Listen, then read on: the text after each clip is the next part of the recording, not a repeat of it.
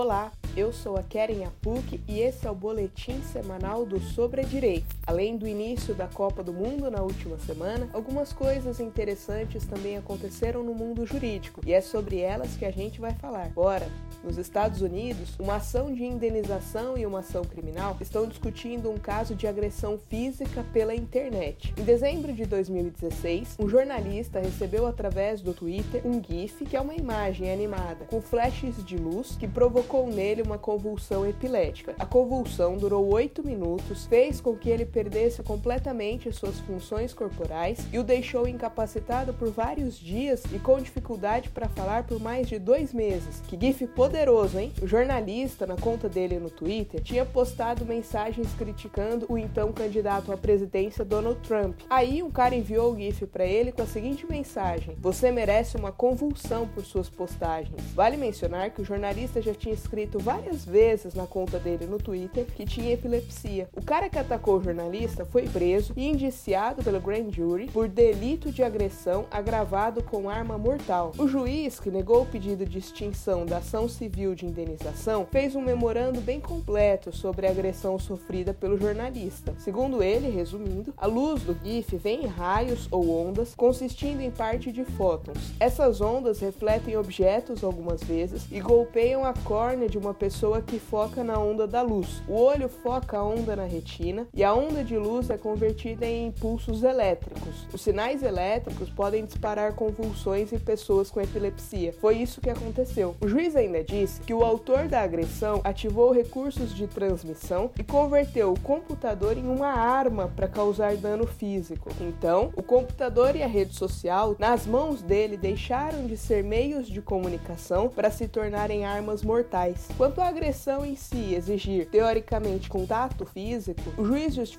que já está superada a exigência. Segundo ele, são exemplos de agressão sem contato direto: oferecer uma bebida com veneno para alguém, fazer um barulho no telefone para causar dano a alguém que tenha problemas cardíacos do outro lado, provocar um choque elétrico e etc. A ação civil provavelmente vai esperar o desfecho da ação criminal para ir a julgamento, quando será fixado o valor da indenização. Que perigo, hein? Em 2014, no Rio Grande do Sul, o Ministério Público recebeu relatos de consumidores sobre a diminuição da quantidade de sardinhas nas latas de uma determinada empresa, em contrapartida com o aumento do óleo. Aí o MP entrou com uma ação coletiva e, em primeira e segunda instâncias, a empresa foi condenada a pagar uma indenização de 100 mil reais por danos morais coletivos, além de ser proibida de vender o produto com peso inferior ao anunciado. O caso chegou ao STJ. A relatora do recurso não aceitou nenhuma tese da defesa. Segundo ela, a empresa não informou em momento algum os consumidores quanto à possibilidade de variação do conteúdo das latas, nem reduziu o valor informado para cumprir a lei. Já pensou se a moda de pesar o que a gente compra pega? Muita empresa vai ter que se justificar, né?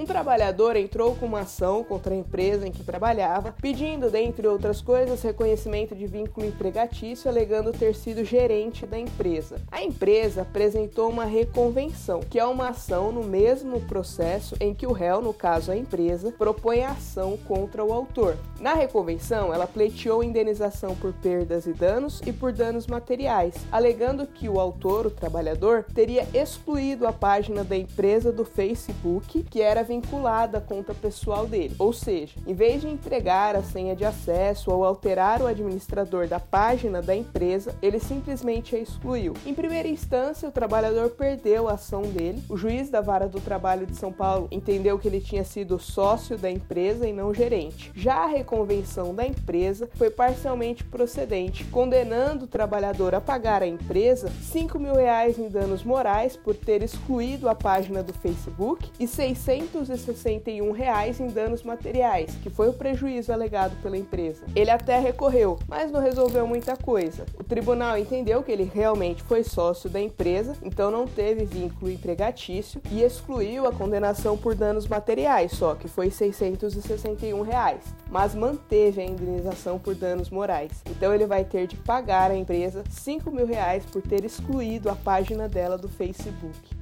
Um consumidor no Mato Grosso entrou com uma ação contra uma operadora de telefone porque o seu nome foi negativado, embora ele nunca tenha tido relação jurídica com a empresa. O problema é que na audiência de instrução, o autor da ação disse ao juiz que tinha sim contratado os serviços daquela operadora e que o débito era regular, ou seja, ele estava devendo mesmo. Eita! E tem mais, ele sequer conhecia o advogado dele e nem sabia direito do que se tratava aquela ação. Olha a bagunça. Sobrou para os dois, consumidor e advogado. O juiz entendeu que o consumidor praticou falsidade ideológica por omitir que tinha contrato com a empresa, mas achou que ele foi induzido a erro por terceiros que queriam ter vantagem ilícita em prejuízo alheio. Além disso, quanto ao advogado, o juiz identificou uma possível captação de clientes pessoalmente e por WhatsApp, o que é infração disciplinar, segundo o código da OAB. Resultado: a ação foi extinta, o autor foi condenado a pagar mil reais por litigância de má-fé e ainda vai para o cadastro de condenados por litigância de má-fé junto com o advogado. O juiz também mandou oficiar ao AB do Mato Grosso para apurar a conduta do advogado, que, segundo ele, deve ser reprimida energicamente, não só pela reprovabilidade, mas sobretudo pela falta de ética, a utilizar o manto da justiça para fim ilegal e até mesmo criminoso. Como tem gente picareta por aí, né?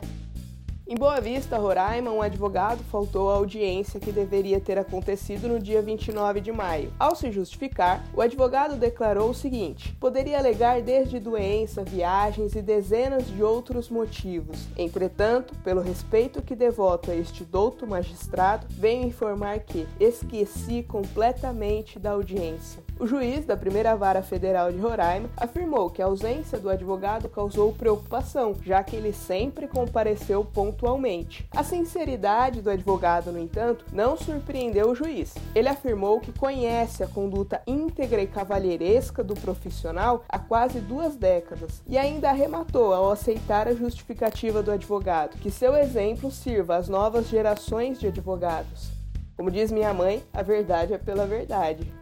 O Departamento de Proteção e Defesa do Consumidor do Ministério da Justiça aplicou uma multa de 7 milhões e 200 mil reais a uma empresa de varejo por irregularidades na entrega de produtos ao consumidor. A empresa, detentora de sites de lojas grandes, foi acusada de fraude nas plataformas virtuais. Além de atrasar a entrega ou nem enviar os produtos, em alguns casos chegou a enviar tijolos no lugar das compras. Em sua defesa, a empresa alegou que as irregularidades foram cometidas por um parceiro que utiliza sua plataforma virtual, mas o departamento não quis saber. Entendeu pela aplicação da responsabilidade subsidiária e considerou a empresa responsável pelas ilegalidades cometidas por fornecedores que utilizem seu espaço virtual para comercializar produtos. A multa foi calculada com base na gravidade dos fatos, extensão das lesões aos consumidores e no porte econômico da empresa. A empresa ainda pode recorrer da decisão e nós vamos acompanhar o desfecho.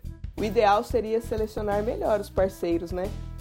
No Rio de Janeiro, uma mulher levou sua cachorrinha que estava passando mal em uma clínica veterinária. Lá, a cachorrinha piorou e morreu. A mulher ficou indignada e passou a atacar as veterinárias residentes da clínica no Facebook. Em uma das postagens, ela afirmou que a deixaram esperando junto com o doador para transfusão de sangue, que poderia ter salvo a cachorrinha dela por mais de quatro horas e sumiram. Saíram pela porta dos fundos como duas ratazanas. Em outra postagem, ela alegou ter perdido o animal por omissão de socorro, por desídia de duas médicas que deveriam ser impedidas de exercer a profissão e por aí vai. Ela ainda prometeu que iria transformar a vida das duas em um caos profissional e pessoal. As veterinárias foram à justiça. Elas alegaram que o técnico responsável pela clínica havia isentado as duas de qualquer conduta omissiva no atendimento. Por isso, cobraram indenização da ofensora e que ela e o Google excluíssem as postagens. A mulher, em sua defesa, argumentou que à época estava passando por um quadro de depressão e andava bastante irritada, ansiosa, angustiada. Alegou ainda que o que houve foi dano moral doloso, já que ela teria agido em estado de necessidade. A juíza entendeu que a depressão da mulher não justifica suas publicações, que questionam de forma assintosa o comportamento das profissionais e são extremamente ofensivas. Sobrou para a mulher. Vai ter de pagar 5 mil reais em danos morais para cada médica, além de excluir as postagens ofensivas e publicar um texto de retratação em sua conta no Facebook. O Google também vai ter de tirar as referências ao episódio de seus servidores. Saiu caro esse desabafo. Um casal de moradores foi multado em mais de 5 mil reais pelo condomínio por causa de algumas atitudes de seus filhos menores, dentre elas porque um deles foi visto dirigindo o carro dos pais dentro da área comum do condomínio. Na ação proposta pelo condomínio, que decidiu pela aplicação da multa, os pais recorreram, alegando que não existe regra interna na convenção que proíba crianças e adolescentes de dirigir. Olha a vergonha. Tribunal de Justiça de São Paulo não deu razão aos pais. Isso porque todo mundo sabe, a lei só permite dirigir a partir dos 18 anos. Por isso, pouco importa se existe essa regra específica na convenção do condomínio. Segundo o desembargador, é o seguinte: manter a sentença que aplicou multa é dar resposta efetiva do judiciário à conduta negligente e socialmente reprovável dos pais das crianças que autorizam seus filhos a dirigirem carros dentro dentro das dependências do condomínio, colocando em risco a vida de todo mundo que mora lá. É muito absurdo, né, gente? A gente volta na semana que vem. Tomara que tenhamos fatos interessantes além da Copa do Mundo. Tchau!